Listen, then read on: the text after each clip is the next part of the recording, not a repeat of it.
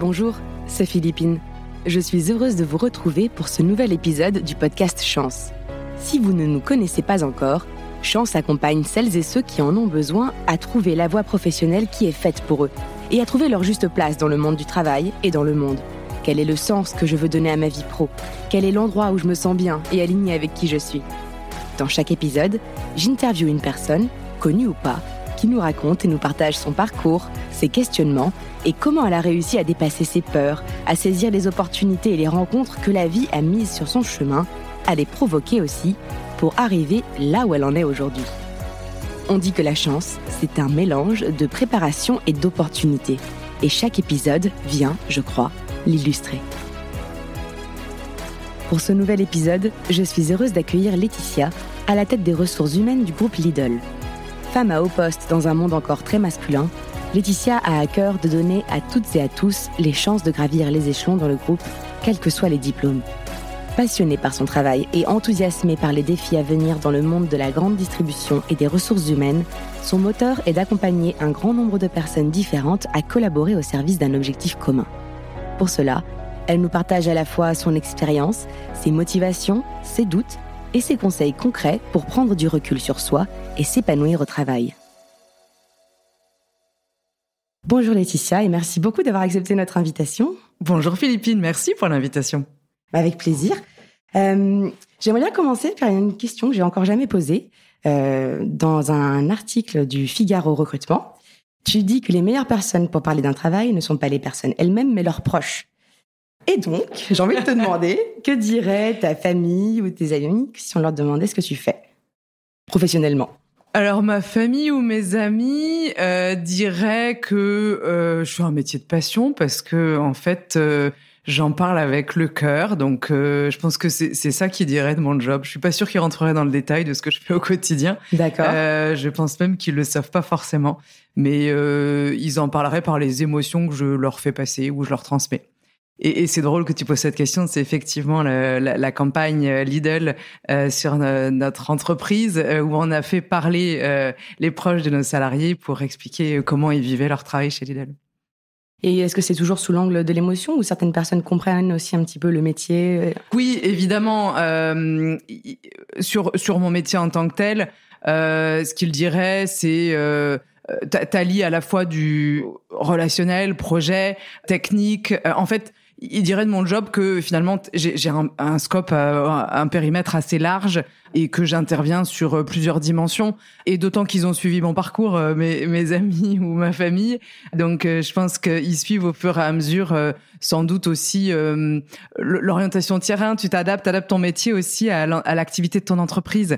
Euh, donc, euh, tu vois, j'ai travaillé chez Amazon. Euh, forcément, mon job de RH n'était pas tout à fait le même parce que tu travailles aussi au service de ton entreprise et de son développement. là, aujourd'hui, chez Lidl, forcément, je suis très orientée grande distribution. Tout le monde dans ma famille doit aller faire ses courses Lidl. C'est un impératif. C'est vrai. Et tu parlais de de ton rapport au travail, ouais. où il y a beaucoup de cœur, on sent, euh, d'envie, d'émotion, tu disais.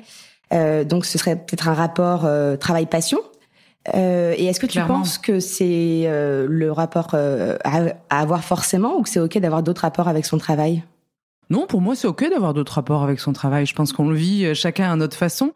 Euh, donc, je pense qu'il faut surtout euh, sentir bien euh, et le vivre à sa façon. Je pense qu'il n'y a pas, pour le coup, de façon unique de, de le vivre.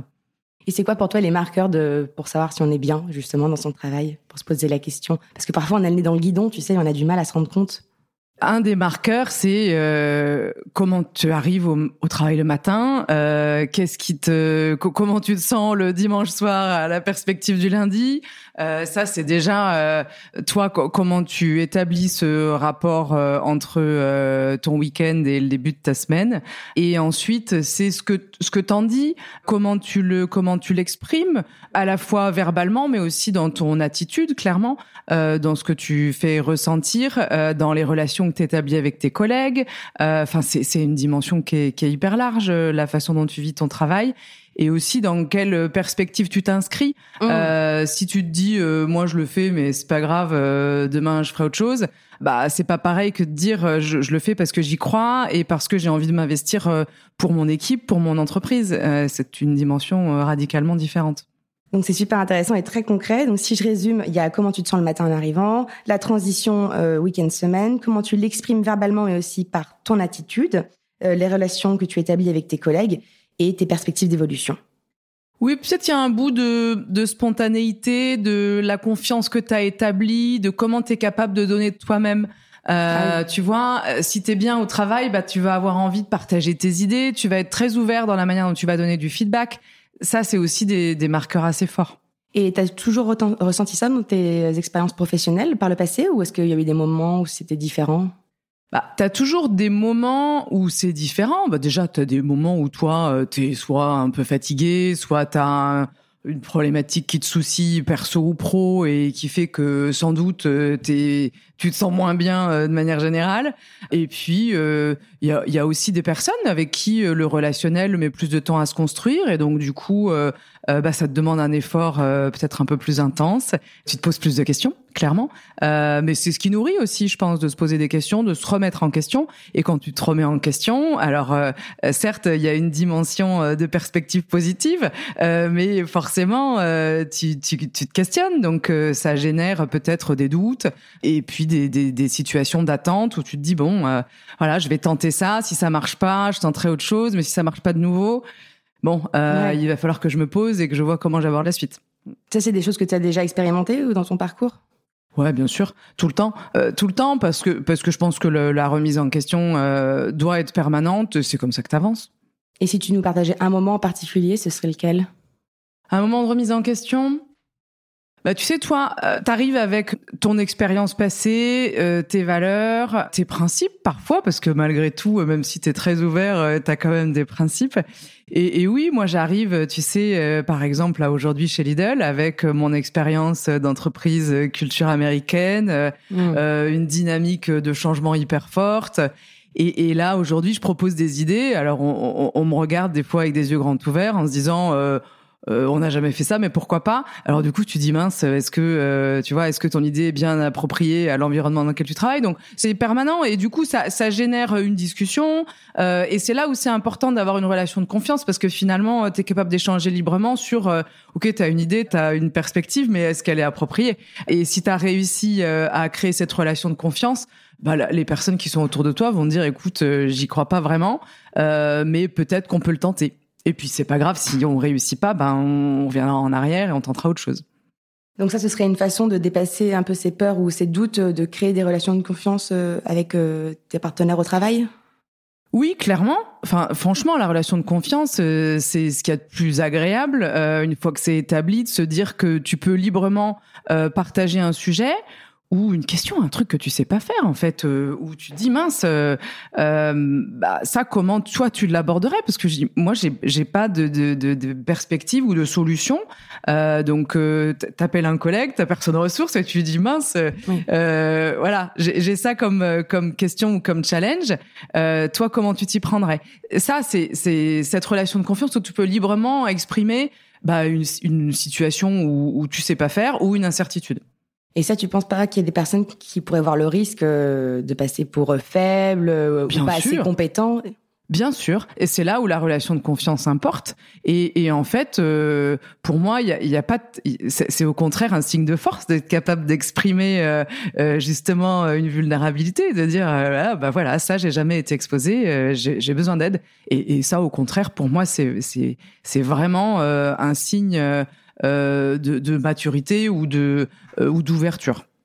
Et tu parlais de ces personnes ressources, justement, est-ce que tu peux nous expliquer un peu plus le concept s'il te plaît? Bah, Les personnes ressources, c'est ceux, euh, ceux en qui tu as confiance et en qui, à qui tu peux passer un coup de fil quand, ou, ou parler quand tu as besoin. Euh, c'est des anciens collègues qui, quand toi tu changes de job ou tu ou tu doutes parfois de tes compétences, bah, tu dis bah en fait je vais je vais le, je vais l'appeler, il va il va me rappeler que je sais faire euh, ou euh, on va se rappeler des expériences partagées euh, où on, on va se redire comment euh, comment on s'y est pris dans le passé. Euh, c'est euh, évidemment tes proches. Moi, une de mes personnes ressources, c'est forcément mon conjoint, avec qui je, je partage énormément parce que T'as toujours des contrariétés dans ta journée et t'as besoin de lui dire, euh, euh, voilà, qu'est-ce que t'en penses? Et des fois, il te challenge un peu pour dire, mais non, mais en fait, je suis pas d'accord. Euh, t'as, réagi avec trop d'émotions. c'est, c'est pas si gênant ou où finalement la direction que tu as prise est peut-être pas la bonne. Et, et, je trouve que ça t'apporte un autre regard. et ça, ça marche avec voilà les, les, personnes vraiment à qui tu as établi ce lien où justement tu peux exprimer ses vulnérabilités. Tu sais que ça te portera jamais préjudice. Et justement, tu parlais d'émotion et de vulnérabilité. Euh, tu penses que c'est quoi la place des émotions en entreprise aujourd'hui en France en tout cas? Si on parle de la culture américaine après, mais en France. La place des émotions, enfin, on est des, des, hommes, des femmes, euh, on a des émotions. Donc, euh, pour moi, on est, ça, ça fait partie de, qui nous sommes. donc, les émotions ont leur place. Pour moi, on doit être en mesure de pouvoir les accueillir, alors évidemment, on est, on, on, peut pas traiter toutes les problématiques en entreprise, euh, notamment toutes les problématiques personnelles, euh, mais on doit pouvoir orienter quand c'est nécessaire. Euh, mais les émotions, c'est aussi du quotidien, c'est d'exprimer la satisfaction, la fierté, la reconnaissance. Enfin, quand on est un manager, je trouve que c'est important de savoir recueillir ses émotions, mais mais aussi le le, le, mécontentement, la colère. Enfin, faut que ça sorte, faut que ça sorte pour qu'on puisse justement apporter des solutions. Et euh, tu penses qu'on est la même personne au travail et en dehors? J'en sais rien. Euh... Vous avez trois heures. J'ai loupé l'exercice de philo. Euh, écoute, j'en sais rien. Je, je, pense, euh, sans doute, euh, évidemment, on se transforme pas quand on arrive au travail. Donc, euh, enfin, on est une personne avec une composante à la maison, une composante au travail. Donc, on est une personne unique. Je pense qu'on se dissocie pas une fois qu'on change d'environnement. Je te pose cette question parce que tu dis aussi dans cette interview qu'une personne épanouie au travail est bien dans sa vie perso. Et donc, il y a vraiment un lien entre les deux. C'est quoi le, rôle de l'employeur là-dedans, dans cette dynamique?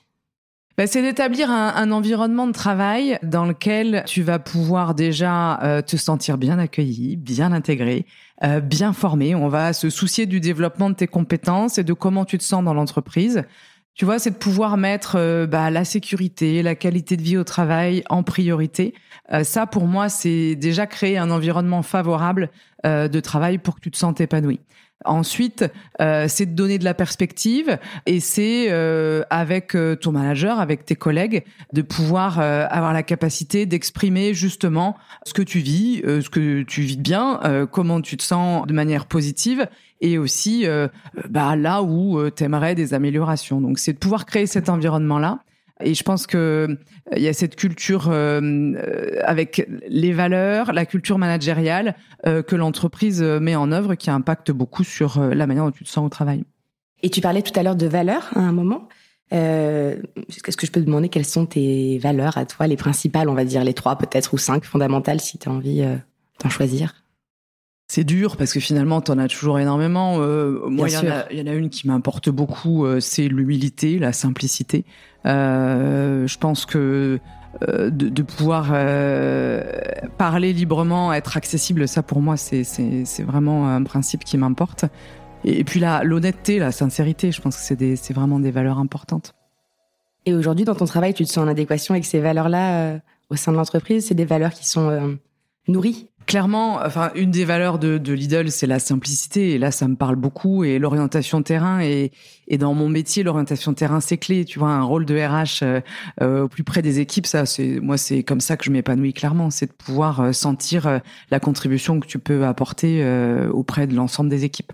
Donc, en l'occurrence, chez nous, dans les supermarchés, dans les plateformes logistiques ou auprès de nos équipes sièges. Et justement, qu'est-ce que tu préfères dans ton travail aujourd'hui, si tu veux aussi nous rappeler avant euh, ce que tu fais euh, avec tes mots à toi Je suis directrice exécutive RH euh, chez Lidl. Euh, donc on a un périmètre de euh, 46 000 salariés sur 25 directions régionales, 1600 supermarchés, 25 plateformes logistiques. Et ce qui me plaît aujourd'hui, c'est moi la diversité des métiers. Euh, tu vois, tu tu euh, as des métiers d'équipier polyvalent, d'opérateur logistique, euh, tu as des métiers euh, hyper spécialistes en immobilier, aux achats, en RH. Et, ce qui me plaît, c'est vraiment cette euh, diversité de profils. Ce qui me plaît aussi, c'est euh, l'ouverture de l'entreprise parce qu'on est capable de rentrer chez Lidl sans avoir des prérequis de d'expérience ou de diplôme. Et ça, pour moi, ça t'apporte du coup une richesse de profil qui, qui est pour moi hyper euh, riche. Enfin hyper qui te nourrit en fait clairement. Et euh, ce qui me plaît aussi dans mon job, c'est clairement la diversité du rôle justement. Donc il n'y a pas un aspect en particulier, c'est d'être capable de parler euh, de santé, sécurité, qualité de vie au travail, de switcher pour parler euh, recrutement, intégration, développement RH, d'aller parler négocier avec nos partenaires sociaux dans une vraie dynamique de négociation en faveur de nos salariés et de l'entreprise. c'est de pouvoir ensuite rentrer sur du plus technique avec des notions juridique euh, ou bien encore euh, de la paye, de l'administration RH. Enfin voilà, c'est vraiment une palette euh, hyper large qui du coup est hyper intéressante. Et ce qui me plaît aussi, c'est que le rôle RH est vraiment finalement a un rôle clé et, et qui a un lien entre plein de départements. Donc, tu es vraiment au cœur de l'organisation de l'entreprise et de sa stratégie. Donc, ça, c'est pour moi très énergisant. Et c'est quoi tes défis? Mes défis, euh, c'est euh, alors chez Lidl, c'est de pouvoir euh, travailler sur vraiment l'attractivité en tant qu'employeur. Les métiers de la grande distribution souffrent d'une image qui est pas toujours positive, mmh. et au contraire, moi, mon enjeu, c'est de pouvoir justement montrer que on, est capable de se développer vraiment en interne. On a 90% de nos managers qui sont issus de l'interne, donc il y a une vraie perspective d'évolution, et aussi qu'on travaille sur des dimensions de, de qualité de vie au travail dans nos métiers. Euh, donc ça, c'est pour moi un enjeu important. C'est vraiment de valoriser nos métiers euh, et de valoriser du coup l'entreprise. Ensuite, un, autre des enjeux, c'est euh, on en parlait tout à l'heure, mais c'est aussi de travailler sur la culture, les valeurs et d'accompagner les managers pour diffuser cette culture, ces valeurs et, les process de l'entreprise. Et puis après, on a des enjeux forcément, tu vois, avec nos partenaires sociaux de, de négociation collective. On travaille sur le handicap, l'accompagnement des seniors. Voilà, on a on a beaucoup de sujets. Et l'égalité homme-femme aussi. Euh. Bien sûr. on a fini notre la négociation de notre accord. C'est pour ça que je ne parle pas ah. euh, spontanément, euh, mais effectivement, on a négocié un accord égalité homme-femme, qualité de vie au travail? Et ça consiste en quoi, si tu peux en parler bah, tu, tu finalement, tu encadres les mesures que tu vas mettre dans cet accord et que tu vas suivre avec tes partenaires sociaux. par exemple, sur, sur, la qualité de vie au travail, on a euh, euh, prévu ensemble un test sur euh, quatre types d'organisation du temps de travail. C'est un point important, l'organisation du temps de travail euh, pour nos salariés. Donc on teste euh, la semaine de quatre jours pour nos salariés qui sont en contrat 30 heures. On teste une alternance matin-après-midi qui n'existe pas forcément aujourd'hui dans nos plannings. On teste une planification sur huit semaines versus quatre aujourd'hui. Et mmh. on teste une organisation avec un planning choisi. Voilà. Et donc ça, c'est pour les supermarchés. On va tester pendant six mois et faire le point euh, euh, ensuite avec nos partenaires sociaux sur la suite à donner. Bah, félicitations. Et en plus, je crois que vous avez un index égalité. Euh, on a un index égalité homme-femme à 94 sur 100. Euh, on a aussi lancé un, un podcast chez Lidl qui ah. s'appelle euh, Lidler, Lidl avec elle. donc ça, c'est notre Lidler, c'est notre programme de leadership au féminin et on continue. On a on a des actions en faveur de vraiment du, du développement euh, des femmes dans l'entreprise. Euh, on a 60% de femmes hein, dans notre entreprise, 55% de nos managers sont des femmes, et on doit continuer encore à, à travailler euh, euh vers plus de femmes euh, au niveau cadre dirigeant. Donc ça, c'est nos enjeux aussi. Et comment tu expliques justement cette disparité Plus on monte entre guillemets dans la hiérarchie. je crois qu'il y a deux femmes au Comex. Deux femmes au Comex, ouais. Qu'est-ce qui s'est passé euh, Qu'est-ce qui se passe en général Et quels sont les mécanismes peut-être à, bah, déconstruire? Ouais, je pense que évidemment, tu as des éléments, euh, des éléments sur lesquels il faut que tu travailles dans la manière dont tu accompagnes euh, vers ces parcours de cadre dirigeant. Donc nous, on a du, du côté entreprise sans doute des points à améliorer. Mais du côté des femmes, on a aussi, je pense, euh, des sujets sur lesquels il faut qu'on travaille. On parle beaucoup de croyances limitantes. Je pense que le syndrome de l'imposteur. ouais, le syndrome de l'imposteur. Effectivement, euh, je pense qu'il faut qu'on arrive à travailler sur ces dimensions-là euh, pour les dépasser. Donc nous, on a un programme de, de coaching qui s'appelle Boost Heure, qui permet sur une demi-journée d'identifier les forces de, de nos femmes managers et de les accompagner pour révéler leur potentiel. voilà, donc ça, ça, ça fonctionne bien. maintenant, faut que voilà, faut qu'on aille vraiment vers la concrétisation euh, d'une évolution professionnelle. Il faut travailler sur tous les bloqueurs. Je pense que c'est vraiment du cas par cas probablement euh, qu'il faut savoir gérer. Et toi, le syndrome de l'imposteur, tu le ressens de temps en temps? Toujours, enfin évidemment. Euh, je pense tout au long de, tout au long de mon parcours, je, je suis euh, née dans une famille dans laquelle on fait pas forcément beaucoup d'études, ou du moins euh, plutôt des études professionnelles, euh, des circuits professionnels, euh, ce qui est très bien évidemment. Mais moi, je me suis retrouvée dans un environnement où bah, j'avais pas forcément de personnes dans mon entourage qui pouvaient m'accompagner sur le choix de filière, par exemple. Et du coup, en permanence, tu te dis, mais en fait, euh, quand, quand tu es souvent seul, tu te dis que peut-être t'es pas à ta place sur plein de situations, parce que euh, tu as fait un master RH et pas une école de commerce, parce que, enfin, tu as toujours des, des situations où tu te dis, euh, finalement, euh, euh, c'est pas là où je devrais être ou quelqu'un d'autre devrait être à ma place. Euh, mais euh, voilà, tu arrives à le dépasser parce que parce que t'as ton entourage, parce que euh, t'as montré des résultats auparavant, parce que et puis parce que tu te nourris de tes forces aussi. Enfin, je pense qu'il faut réussir à, à, les mettre en avant. Mais se rappeler ses réussites. Se rappeler ses réussites, se rappeler ses forces, ses super powers. voilà, mais juste aussi se dire que bah oui, les doutes font aussi avancer. Et tu parlais d'études à l'instant, il me semble que tu es la seule de ta famille à avoir un bac plus 5, c'est ça? Ouais, dans mon environnement familial, effectivement. Alors, c'est, c'est pas le cas de mes amis ou non, de non, je parlais de par ailleurs, mais dans la famille, ouais, c'est ça. Et est-ce qu'il y a eu un sentiment de transclasse, tu vois, ce changement de milieu social quand tu as fait ces études euh, différentes du reste de ta famille ou pas du tout euh? Alors milieu social, je, je pense pas parce que tu vois, c'était d'autres métiers, c'était juste pas des filières euh, générales, euh, mais pour autant, euh, ils avaient aussi des, enfin ils ont aussi des métiers dans ma famille qui sont très euh, valorisants. Euh, donc pas forcément transclasse, mais mais peut-être tu te retrouves, oui, sur des, des métiers sur lesquels dans ton entourage on est on n'est pas forcément euh, sur lequel on n'est pas forcément à l'aise, euh, où tu vois, où tu te retrouves avec euh, voilà un DRH, avec quelqu'un euh, qui est potentiellement syndicaliste, ou mais, mais c'est drôle, c'est drôle parce que ça nourrit l'échange, donc c'est plutôt c'est plutôt sympa. Et ça me fait penser, tout à l'heure, tu parlais des diplômes, que beaucoup de personnes chez Lidl sont recrutées sans forcément avoir les prérequis, on va dire, Ouais. classiques, en termes de diplôme ou d'expérience. Qu'est-ce que tu conseillerais aux personnes qui sont un peu victimes, on va dire, de, de cette barrière externe, qui est que t'as pas le bon diplôme ou la bonne expérience, et ben on te fait pas confiance. Parce que toutes les entreprises font pas comme ça, quoi. Bah, en fait, euh, t'a- t'arrives avec une personnalité. L'entreprise, elle cherche aussi des personnalités. Elle cherche euh, des de la, enfin des, des personnes qui ont envie de s'investir pour l'entreprise. Donc, euh, je pense que c'est ce qu'il faut que tu réussisses à démontrer quand euh, tu n'y crois pas toi, tu ne crois pas en toi-même, c'est de pouvoir montrer que bah, tu es là pour aussi apporter une valeur ajoutée. Je pense qu'il faut simplement euh, mettre en évidence la valeur ajoutée que tu peux apporter. Ce que tu fais à l'extérieur de, enfin, ce, ce que tu fais à titre personnel, qui peut aussi être très utile pour l'entreprise, c'est euh, tes qualités personnelles, tes qualités au sein d'une équipe. Enfin, ça, c'est vraiment des points forts euh, qu'il faut mettre en avant parce que parce que c'est aussi ce que l'entreprise attend. C'est un sujet qui nous tient euh, très à cœur chez Chance, comme tu sais, la mobilité sociale. Et justement, donc tu dis mettre en avant euh, sa personnalité, ses qualités, euh, chercher des compétences transférables, transférables pardon, aussi dans le personnel. Euh, chez Chance, on parle aussi de euh, du réseau, du besoin euh, d'avoir les bons contacts, euh, que malheureusement, enfin tout le monde n'a pas le même capital social. Qu'est-ce que vous faites euh, vous, par exemple, ou toi dans ta vie en général, euh, bah, pour ouvrir ton réseau ou tendre la main à des personnes euh, qui ont besoin de contacts euh, Est-ce que c'est quelque chose qui te parle ou euh?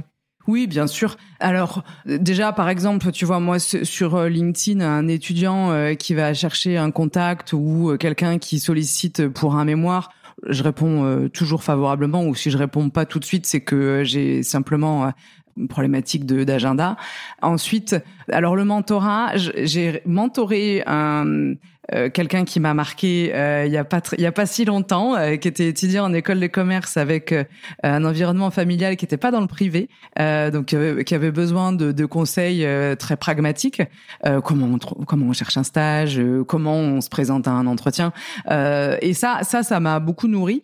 Voilà, Do- donc il faut que je continue, il faut que je m'accorde du temps pour pouvoir le continuer. En interne, je l'ai fait euh, aussi chez Amazon particulièrement, euh, d'accompagner. Là, en l'occurrence, c'était des jeunes femmes qui euh, arrivaient euh, à des points dans leur parcours où euh, elles avaient euh, besoin de gagner confiance. Et du coup, j'ai accompagné deux jeunes femmes qui étaient en RH sur ce type de parcours, mais je suis toujours très partante. Et, et, parce que parce qu'en fait, euh, alors déjà, tu as le sentiment euh, de partager quelque chose, et puis ensuite, euh, surtout, toi, ça t'apporte un, un, autre regard et un regard aussi qui moi m'apporte en tant que RH sur comment tu peux contribuer, comment tu dois t'adapter en tant qu'entreprise pour ce type de profil. Oui, finalement, les gens déjà aiment bien parler de ce qu'ils font. Et puis le questionnement leur permet aussi de prendre du recul quelque part et d'en apprendre plus mmh. sur eux-mêmes. Donc, ouais, tout à fait pas hésiter à oser parce que finalement il faut pas juste un embêtement quoi. C'est jamais euh, une contrainte. Voilà une contrainte. Un embêtement je ne pense pas que ça existe. J'invente des mots de temps en temps ça m'arrive. C'est quoi pour toi le cliché aujourd'hui du DRH qui t'embête un peu qui te titille euh? le cliché du DRH euh... alors t'en as plusieurs hein, des clichés sur les DRH t'as le cliché du DRH qui sort pas de son bureau et qui est dans un siège et qui euh, établit sa politique euh, sans parler aux salariés. Tu as le cliché du DRH euh, sur la partie disciplinaire, donc plutôt licenciement. Voilà, alors ça, bon, écoute, ça fait partie du rôle. Euh, alors le cliché du, du, DRH dans son siège, je pense que ça c'est une c'est une vieille image, euh, un peu dépassée. Hmm. Euh, le cliché du, du, disciplinaire, bah en fait ça fait partie du rôle. On est garant des process, euh, donc tu les appliques. Euh, voilà, nous on respecte des règles. Tu déclenches du disciplinaire, tu respectes si les règles ont été respectées ou non, et ensuite t'engages des actions. Voilà, ça fait partie du job et je pense que c'est aussi ce qui garantit le bon fonctionnement de l'entreprise. Et c'est quoi les qualités pour euh, ce poste? Les qualités pour ce poste. Alors, je pense que déjà, euh, il te faut une certaine adaptabilité, ouverture, adaptabilité à tout environnement, à différents profils, à différentes activités aussi euh, d'entreprise, parce que je pense que euh, il faut que tu euh, rentres dans l'activité de ton entreprise, parce que tu es vraiment au service d'une entreprise. Donc l'activité et, et la structure, l'organisation. et ensuite, une ouverture à toute nouvelle idée. Euh, je pense qu'il faut qu'on soit alerte à l'évolution euh, des attentes de nos salariés, ouverture à, à des solutions que tu n'as jamais euh, testées, mais que tu as, voilà, dont tu as entendu parler dans une autre entreprise. Donc ça, je pense que c'est important. Après, l'orientation terrain, je t'en ai parlé, ça pour moi, c'est vraiment clé. Et puis, il y a une partie forcément compétences techniques, structure, organisation, ça c'est quand même aussi important. Euh, ça fait partie du rôle. Et puis voilà, ce côté passion. Enfin, je pense que tu fais ce métier parce que parce que t'aimes ce que tu fais. Je vais revenir à l'article euh, que j'ai beaucoup aimé sur euh, le Figaro recruteur. tu disais un personnage historique qui fera un bon DRH et tu avais cité Lady Clémentine Churchill parce que c'était une femme de Londres et que pas beaucoup de femmes avaient accès au pouvoir à l'époque. Est-ce que tu peux nous en dire un petit peu plus de pourquoi ça t'a touché et pourquoi tu as fait ce lien? Pourquoi j'ai fait ce lien? Alors parce que euh, parce qu'elle avait euh, quand on lit euh, alors c'était romancé il y a, y a, un livre qui raconte sa vie même plusieurs je pense mais celui que j'ai lu expliquait le, le, tu vois le questionnement qu'elle générait auprès de son mari sur ses choix politiques. Et, et, je trouve que c'est notre rôle nous en tant qu'RH finalement d'apporter cette distance, de, se projeter un peu plus loin que juste euh, là demain. Et de se dire qu'en fait, euh, bah, tu vois, l'engagement des salariés, ça se construit sur du long terme et que des fois, euh, finalement, une décision court terme peut, peut avoir un effet assez important euh, sur l'engagement de tes équipes. Donc c'est notre rôle nous en tant qu'RH de pouvoir euh, justement éclairer notre population managériale et surtout euh, nos, nos, la direction de manière générale euh, sur euh, donner un autre regard et donner ce regard un peu un peu, on dit souvent poil à gratter, mm. sur est-ce que tu as bien pensé à tout et est-ce que tu as pensé à tous les retentissements de tes décisions? Voilà, c'est aussi cet effet vraiment projection sur une perspective longue. Et t'est déjà arrivé dans ta carrière d'avoir des choses difficiles à faire remonter ou des, feedbacks, euh, tu vois, des besoins de changement qui n'étaient pas évidents à, transmettre ou euh, tu as toujours osé euh, tout dire? Alors, je suis assez transparente, donc oui, j'ose dire. après, il y a des fois, quand ça touche aux valeurs personnelles des personnes avec qui tu travailles, tu prends plus de temps pour trouver les bons mots, trouver la bonne approche. Oui, je, pense que c'est important de, de dire les choses. Euh, maintenant, tu prends, euh, t'adoptes la bonne communication. C'est ça qu'il faut réussir à trouver, c'est de le dire avec les bons mots et dans une perspective constructive. C'est ça qui importe. Mais il faut le dire. Oui, c'est se dire qu'on est dans la même équipe en fait Exactement. quelque part. Et, ouais. et est-ce que dans ta carrière toujours, c'était arrivé d'avoir des personnes en souffrance qui sont venues te voir? Bien sûr. Et là, tu te sens finalement responsable, mais aussi un peu privilégié parce que la personne est, a osé venir te voir. Donc là, euh, la clé, c'est de pouvoir euh, écouter, orienter pour euh, justement réussir à, diminuer cette souffrance ou à, l'exprimer déjà d'une part, c'est déjà le plus important. C'était quoi en général les thématiques que tu as pu rencontrer? Bah, Des fois, tu as, as, des souffrances qui sont l'ordre de la de la santé, de la vie personnelle, de la vie familiale. C'est les plus difficiles à traiter parce que c'est là où l'entreprise peut le moins agir, si ce n'est orienter ou si ce n'est, euh, tu vois, euh, réussir à leur dire. Enfin, j'ai déjà eu le cas euh, d'un manager qui avait une problématique avec l'un de ses enfants et qui me dit, mais en fait, je suis en période d'essai. Mais je dis, mais j'ai de quoi tu as besoin pour euh, juste euh, laisser du temps et accorder. Je dis, si tu veux que je te fasse le document pour dire, euh, tu n'es plus en période d'essai, on était à 15 jours près. Hein. je dis, je fais le doc et surtout, tu prends des jours et tu vas t'occuper de ton enfant. voilà, c'est des, ça, c'est des situations qui sont marquantes parce que tu te rends compte que il y a des priorités qui sont pas toujours qui te dépassent, tu vois, où tu te rends pas compte forcément de de la de l'impact sur les, les émotions des, des salariés. Euh, et puis après, tu as des problématiques qui sont plus d'ordre professionnel, de, de quelqu'un qui euh, soit un problème relationnel, où là, euh, ça prend forcément un, peu plus de temps pour trouver des solutions. Enfin, un peu plus de temps. Le problème familial, euh, ça, ça prend aussi du temps, c'est pas la question. Mais, mais tu peux avoir des solutions au moins d'organisation qui sont, qui sont faciles à mettre en œuvre. Euh, sur des problématiques professionnelles, de positionnement, de, de besoin d'accompagnement. Voilà, il faut, il faut vraiment euh, euh réussir à mettre sur la table euh, la problématique et, et de trouver la, la manière d'orienter, d'accompagner. Je te pose pas la question parce que je travaille chez Chance, mais justement euh, pour ces personnes qui se posent des questions sur leur carrière, euh, leur évolution professionnelle. Et quand je dis évolution, hein, je parle pas uniquement de promotion verticale, hein, euh, mais je le précise pour nos auditeurs. mais parfois c'est des ajustements dans ton poste actuel, parfois c'est de la mobilité interne, parfois c'est une formation, etc.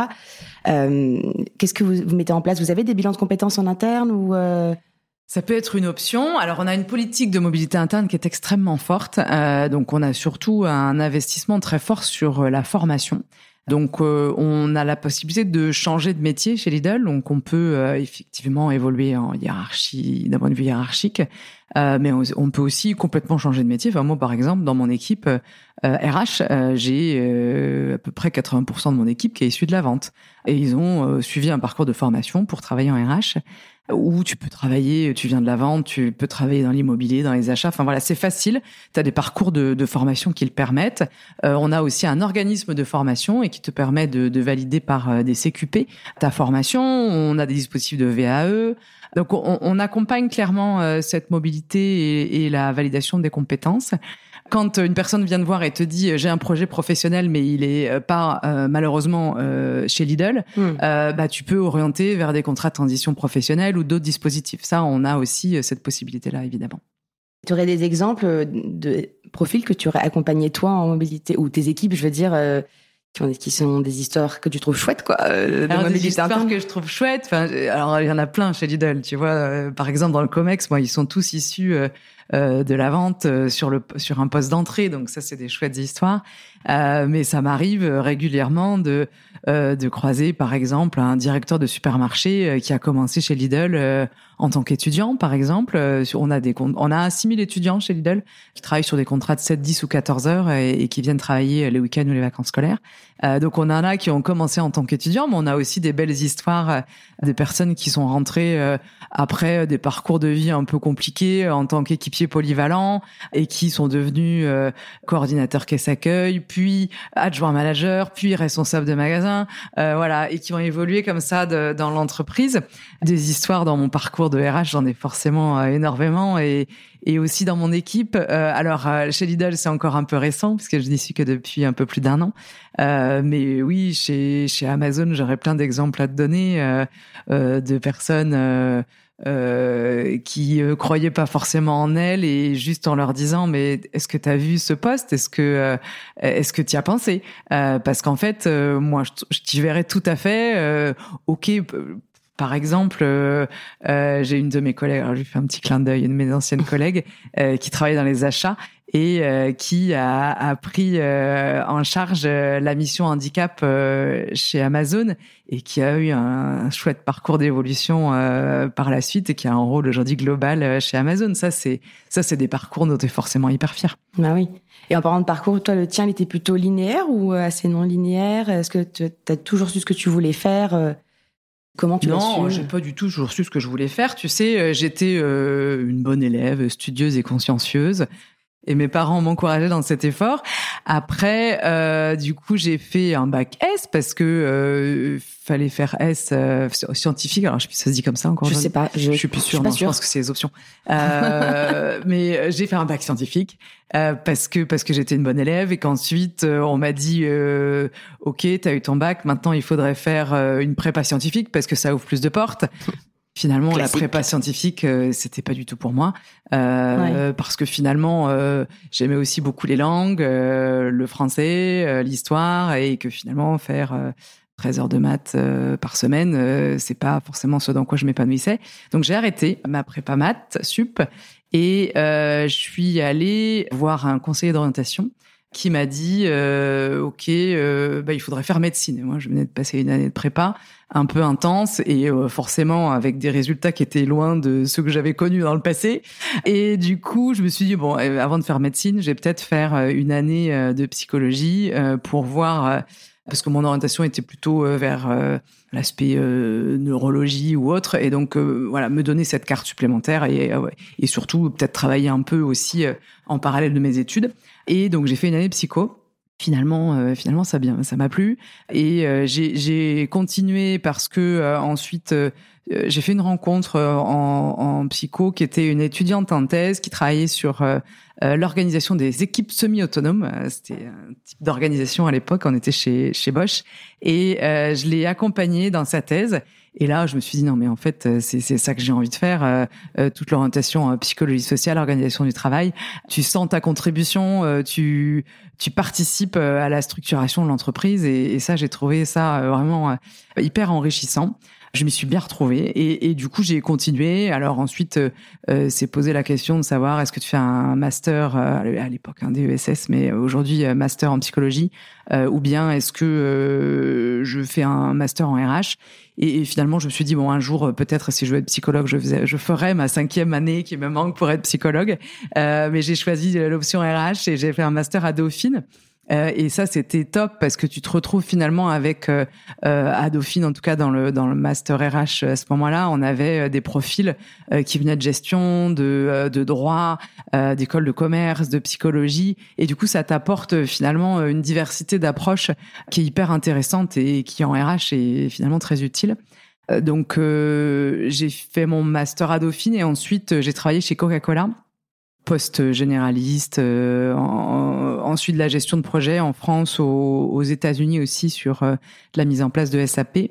Euh, je suis rentrée euh, sur une orientation plus relation sociale et après finalement j'ai fait le choix de quitter pour faire du développement RH donc j'ai rejoint une entreprise qui s'appelle Veolia sur la gestion des déchets et j'ai fait du développement RH, euh, donc vraiment très orienté process, outils. On a vraiment euh, mis en place des, des solutions euh, qui te permettent d'avoir, euh, qui te permettaient de travailler justement sur euh, sur les compétences, sur les plans de succession. Et et, et ça, pour moi, c'était vraiment une découverte finalement ce, cette ces outils RH. j'ai ensuite voulu retourner sur le sur le terrain et, et j'ai pris le, le, poste de DRH d'une filiale dans, dans l'eau chez Veoliao.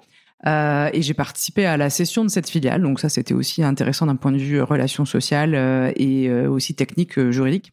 Et j'ai quitté avec la session pour rejoindre mon mari dans le nord de la France, qui bougeait à ce moment-là. Et j'ai travaillé pour une entreprise allemande dans la plasturgie, là très orientée relations sociales aussi. J'ai ensuite rejoint Amazon quand l'entreprise euh, a ouvert un centre de distribution logistique dans le Nord et j'ai été DRH euh, de ce centre de distribution logistique. Puis euh, j'ai ensuite été DRH pour la France et j'ai ensuite occupé un poste global chez Amazon orienté centralisation RH. Donc on gérait dans mon équipe aussi bien euh, des questions de nos salariés qui venaient de chatbot ou d'appli mobile euh, que des process euh, type préparation de la paye ou gestion des absences qui ne nécessitaient pas d'interaction directe avec les salariés. Donc j'ai une très grosse équipe basée principalement aux États-Unis, à peu près 500 personnes aux US, 200 personnes en Inde et 200 en Europe. Et, euh, et, on apportait vraiment un support, c'était en pleine pandémie, euh, mm. en plus un gros périmètre de salariés. Donc ça, tu vois, j'ai déjà pas mal changé. J'ai quitté ensuite euh, Amazon pour rejoindre une start-up parce que j'avais envie d'un autre challenge et, euh, et finalement, euh, euh, bah, le monde des startups est aussi beaucoup lié au levée de fonds. Et, et en l'occurrence, sur ce projet-là, on n'avait pas eu les levées de fonds. Donc, avec l'équipe RH, on a structuré l'équipe. Et puis, je, je suis partie ensuite pour rejoindre Lidl avec de beaux projets. Mais donc, non, c'est pas linéaire parce que alors c'est riche parce que tu changes d'activité, tu euh, tu développes de nouvelles compétences, tu surtout tu rencontres euh, beaucoup de personnes, beaucoup de collègues, de managers, de euh, et, et, du coup c'est hyper riche de tu vois chez Amazon j'ai beaucoup travaillé avec des gens de cultures très différentes et ça ça m'a beaucoup apporté. C'est et, c'est le cas aussi chez Lidl aujourd'hui où je découvre aussi d'autres cultures, mais tu te nourris de culture d'entreprise, tu te nourris de, de rencontres de personnes qui te qui parfois te touchent et te font avancer, qui te font aussi des retours euh, euh, que tu prends euh, et, et, qui te qui te construisent. Donc euh, euh, non, c'est tout sauf linéaire, jamais. Même si finalement à la fin, quand tu regardes sur un CV, ça te paraît à peu près linéaire, mais tout ça est nourri de de questionnements, de d'équilibre aussi avec ta vie, tes souhaits, ta vie perso, les moments de ta vie. Enfin voilà, tout ça construit évidemment ton parcours. Et notamment dans ces retours qui font grandir, toi, t'as retenu quoi, par exemple, euh, qui t'a permis d'avancer comme retour qu'on a pu te faire par le passé? J'en ai plein. En fait, euh, finalement, euh, tu vois, c'est c'est du quotidien de tes équipes qui te disent, bah, ce que tu m'as dit là, ça m'a donné un autre regard et du coup, bah, j'y suis allée en y croyant. Ou c'est des retours en me disant, bon, là, t'as été un peu dur, mais mais finalement, j'avais peut-être besoin de ça c'est à la fois du constructif euh, où on dit euh, voilà l'image que tu donnes. Hmm. Alors des fois c'est pas toujours euh, facile à entendre et puis c'est souvent euh, aussi heureusement du très positif sur ce que tu peux apporter et qui du coup t'incite à continuer dans une dans ta voie, tu vois, c'est et surtout à le vivre avec tes avec ce que tu es. ça je pense que c'est ce qui est le plus important, c'est tu te rends compte que finalement quand c'est vrai, c'est là où te, où tu te retrouves vraiment. Et est-ce que tu arrives à prendre les compliments ou est-ce que c'est difficile? Je les prends, mais ils me mettent souvent mal à l'aise. mais évidemment que tu les prends, c'est toujours positif. Mais euh, mais euh, je préfère euh, effectivement mon côté, c'est plutôt en donner que de, de recevoir. et comment on fait quand on est une femme et une maman? Parce que tu as deux enfants. J'en ai trois. Trois, pardon. Donc, voilà, encore plus du coup. Une femme, une mère, à un haut poste et en plus passionnée par ton poste Bah en fait, euh, c'est apprendre euh, le package est, entier, tu vois. C'est euh, mes enfants te prennent, enfin me prennent en tant que mère passionnée qui travaille, tu vois. Alors des fois, évidemment, ils râlent. Et je pense que même si évidemment et j'essaye de temps en temps d'être euh, d'être disponible pour euh, aller une fois de temps en temps euh, emmener à l'école par exemple ou aller chercher à l'école. C'est important de pouvoir le faire, mais j'explique aussi que si je faisais pas le travail que je fais aujourd'hui ou, ou ou la manière dont je l'exerce, euh, bah sans doute que je serais moins épanouie et sans doute que je serais moins drôle à la maison ou moins mm. sympa, tu vois. Donc ça, j'ai, je pense qu'ils l'ont compris. Alors tu sais, t'as toujours des périodes où on te dit, euh, bah voilà, euh, t'as pas un, travail qui te permet euh, d'être à la sortie de l'école. Je dis non. Euh, non, mon job me le permet pas, mais je dis en fait, c'est pas très grave. Pour toi, en tout cas, c'est ok, quoi. Ouais, pour moi, c'est ok à partir du moment où tu as une organisation, à partir du moment où tes enfants vont bien. Hein. Enfin, je pense qu'il faut que tes enfants le vivent bien, mais où tu l'expliques? Enfin, je suis très à l'aise sur le fait de leur expliquer pourquoi je le fais. Et puis j'espère aussi surtout que euh, bah, ils seront eux aussi à l'aise en tant que parents plus tard de pouvoir vivre euh, leur euh, leur plaisir, leur passion de manière très libre et surtout transparente. Tu vois, on, on s'en parle. et c'est important de s'en parler. Le jour où ils me disent je me sens pas bien, voilà, je, sans doute que je le je l'organiserai autrement. Aujourd'hui, c'est pas le cas, donc euh, je, je, le sens plutôt bien. Mais ça nécessite d'avoir une organisation. Tu vois, c'est évidemment euh, il faut que euh, que tu sois sécurisé euh, dans ton orga pour que tes enfants soient bien. il faut un équilibre avec ton conjoint, avec ton environnement familial. et j'ai cette chance-là, donc c'est top. Et alors, je vais faire une petite rétro-pédalage, mais tout à l'heure, tu parlais des thématiques, pardon, pour lesquelles on venait de voir.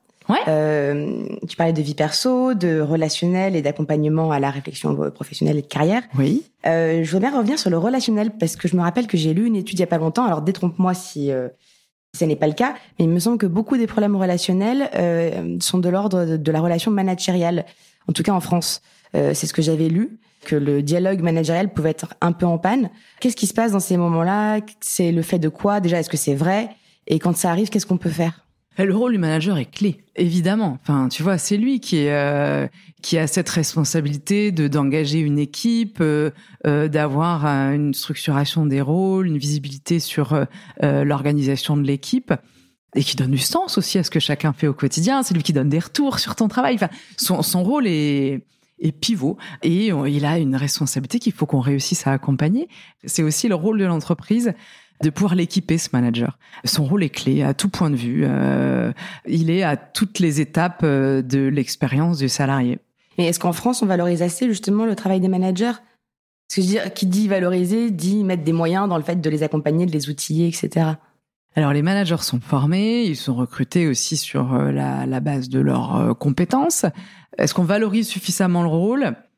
Peut-être pas toujours. Je vais te dire après le, contexte est assez particulier parce qu'on se rend compte que finalement on a des attentes de salariés, les attentes évoluent, euh, mais aussi les profils de nos salariés euh, sont très diverses. Et du coup, on se retrouve avec des attentes euh, très différentes et on se retrouve avec des managers qui doivent parfois rentrer clairement dans de l'individualisation. Et ils sont pas toujours formés pour de l'individualisation, ils sont souvent formés pour gérer un collectif de travail. Et faut qu'on leur apprenne à déjà rien que leur dire que c'est possible en fait d'individualiser, de pouvoir prendre en compte les problématiques d'organisation du temps de travail, sans que ça paraisse comme euh, du favoritisme ou euh, euh, sans que ça génère de problématiques dans l'équipe. Tu vois, il faut que à la fois le manager et à la fois l'équipe soient prêts pour pouvoir gérer de l'individualisation. Donc c'est c'est pas simple. On est un alors c'est un contexte qui te donne plein d'opportunités et qui te fait réfléchir et ça c'est top de se dire que tu es dans une période où faut que tu te remettre en question euh, en tant qu'employeur, en tant que manager, pour avoir la, bonne réponse et finalement euh, toi euh, être suffisamment attractif et rendre ton salarié engagé, épanoui. Donc c'est une période un peu fatidique où il faut qu'on leur donne peut-être cette liberté de d'exprimer leur générosité de manager. Et, et ça aujourd'hui, en effet, c'est pas toujours le cadre qu'on leur donne. Et ils ont ils ont beaucoup de priorités nos managers, donc peut-être qu'on les aide aussi, euh, tu mm. vois, à, à déterminer euh, euh, dans quel ordre prendre ces priorités ou quel poids leur donner. Oui, surtout les managers qui sont aussi dans l'opérationnel en même temps et qui font également beaucoup de choses à côté. Exactement. Tu as des priorités euh, opérationnelles, tes résultats économiques. Enfin voilà, tout ça c'est aussi important. Mais souvent, euh, euh, on oublie de se dire que la manière dont tu manages ton équipe a forcément un impact sur ses résultats. Donc c'est ça qu'il faut qu'on réussisse à argumenter davantage. Notre difficulté, tu sais, en RH, c'est souvent de, de ne pas avoir toujours les chiffres pour montrer cette relation directe. c'est souvent difficile d'avoir un chiffre exact parce que finalement c'est pas uniquement euh, ton management qui va avoir un impact direct sur la performance, c'est aussi tes process, l'organisation de ton entreprise, euh, ta politique achat, enfin tout plein de euh, tout plein de facteurs qui contribuent tous. Alors tu as des indicateurs RH que tu sais suivre, mais qui pareil sont impactés par plein d'éléments externes. donc la difficulté, c'est de pouvoir mettre un un chiffre euh, sur euh, euh, l'importance ou le poids du management sur tes résultats d'entreprise ou ses résultats économiques. Voilà, c'est ça qui nous manquerait et sur lequel il faudrait qu'on travaille. Et si je reviens un petit peu sur toi, quelles ont été les, les rencontres qui t'ont impacté dans ton parcours professionnel, qui ont été clés? Les rencontres, alors à la fois bah, forcément, tu vois, tous euh, les, les, managers que j'ai eus, ceux, qui m'ont fait confiance et qui m'ont développé, ça, c'est vraiment euh, des, rencontres fortes, tu vois, ceux qui te, ceux qui te poussent un peu, là où toi tu serais, t'aurais été peut-être plus prudente. Les rencontres des, des, enfin tous les, tous mes collègues, les membres de mes équipes, des situations de vie, des profils des profils particuliers. Enfin, tu vois, je te, je te parlais de, l'étudiante en thèse que j'avais accompagnée. Elle, ça a été vraiment une rencontre importante. ceux qui m'ont apporté un regard différent sur euh, la diversité, sur euh, des approches managériales différentes. Et puis, mais c'est pas que professionnel, tu vois, à titre perso. Euh, alors évidemment, mes amis, ceux qui m'ont poussé à, à m'orienter dans, dans, certaines voies ou qui m'ont donné confiance sur euh, certains entretiens de recrutement, par exemple. Euh, évidemment, mon mari, mon entourage familial des deux côtés, aussi bien euh, ma famille que ma belle famille. Enfin, c'est ton entourage tout court, euh, professionnel et personnel, qui te nourrit tout au long de ton parcours. Et tu parlais de recrutement, ça me donne envie de te demander, est-ce que tu pourrais partager avec nous quelques conseils clés pour réussir un entretien? Des conseils pour réussir un entretien être le, plus factuel possible en fait euh, pour moi alors moi je, je fonctionne par euh, question situationnelle j'ai besoin euh, sur euh, une compétence que je vais rechercher qu'on me raconte une histoire de situation où on a déjà mis en œuvre. Ça, ça marche à tous les coups. Faut réussir à structurer et à partir de, à se préparer des exemples concrets. Qu'est-ce qu'on a fait dans son parcours qu'on va pouvoir réutiliser dans l'expérience suivante? Euh, et ça, ça, euh, il faut structurer l'exemple. Par contre, il faut qu'il soit consistant. Euh, il faut, si on peut, avoir un peu de données chiffrées. ça, ça marche à tous les coups. Montrer la valeur ajoutée qu'on a réussi à apporter et ce qu'on en a retenu. Euh, ça, pour moi, c'est important. Préparer des exemples et en plus, ça sécurise. En fait, si on est un peu anxieux, euh, bah, on se raccroche à, à ces exemples-là et euh, finalement, euh, donc il faut préparer une petite dizaine d'exemples et puis il faut, faut pouvoir euh, les mettre en évidence pour quand la question s'y prête. Ah, c'est amusant parce que, enfin, c'est amusant. Je sais pas si c'est le terme, mais dans le parcours chance, effectivement, on accompagne les personnes à, à créer leur historique de compétences. Donc, c'est pour chaque compétence une contextualisation, les enjeux, les apprentissages, une anecdote et euh, également le projet certifié qui est un outil euh, qui met en face de chaque euh, compétence une action, un contexte, enfin un accomplissement avec une réalisation chiffrée ou qualitative en face. Donc on est très aligné avec ça. Et merci pour le, le, tips de se dire on se prépare en amont une dizaine comme ça de qu'on peut ressortir, on va dire. Ok, donc être factuel, situationnel. Et il y aura un dernier ou?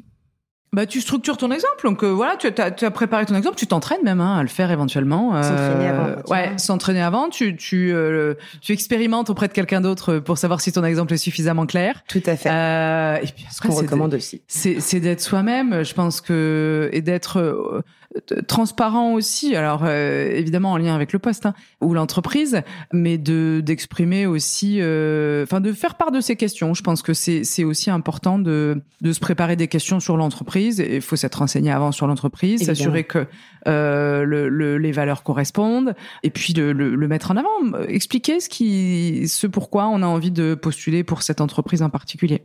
Eh bien, merci beaucoup. Je terminerai par une dernière question. Quels sont tes projets pour la suite? Je le disais, j'ai de beaux enjeux en tant que directrice exécutive RH chez Lidl. Euh, et avec l'équipe, on a déjà notre euh, feuille de route à construire pour encore une fois travailler sur euh, notre parc employeur, euh, euh, nos sujets diversité, nos négociations à venir. Donc voilà, une, de, de, très belles perspectives. merci encore pour ton temps, Laetitia. Merci à toi, Philippine. Merci d'avoir écouté Chance, le podcast qui défend l'égalité des chances professionnelles et la liberté de faire en sorte que son passé ne dicte pas son futur. Vous pouvez retrouver nos épisodes sur toutes les plateformes de podcast. Et si ce témoignage vous a plu, vous pouvez laisser des étoiles, m'écrire des commentaires et n'hésitez pas à en parler autour de vous. À bientôt.